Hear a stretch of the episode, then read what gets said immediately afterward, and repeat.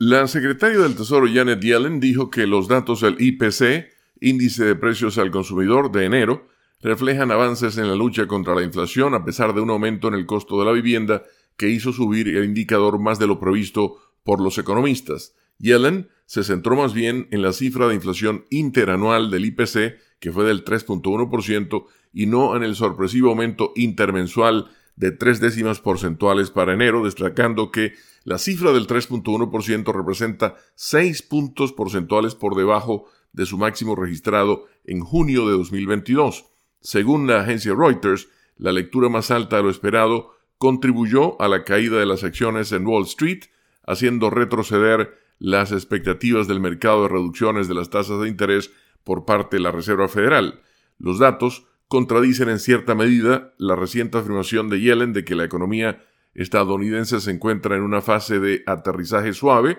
es decir, con una inflación controlada y un crecimiento de los salarios superior al de los precios, empujados al alza por la elevada inflación post-pandémica. Hemos logrado progresos significativos en nuestra lucha por reducir la inflación con una disminución de los precios de los principales gastos de los hogares, como la gasolina, los huevos y los billetes de avión, dijo Yellen, quien añadió que la economía estadounidense sigue creciendo con un mercado laboral históricamente sólido. La secretaria del Tesoro Janet Yellen destacó las disposiciones de la Ley de Reducción de la Inflación de 2022 que permiten a Medicare el programa de asistencia sanitaria para personas mayores y discapacitadas, negociar los precios de los principales medicamentos con prescripción, lo que se espera que reduzca el déficit en más de 95 mil millones de dólares a lo largo de una década. Con la nota económica desde Washington, Leonardo Bonet, Voz de América.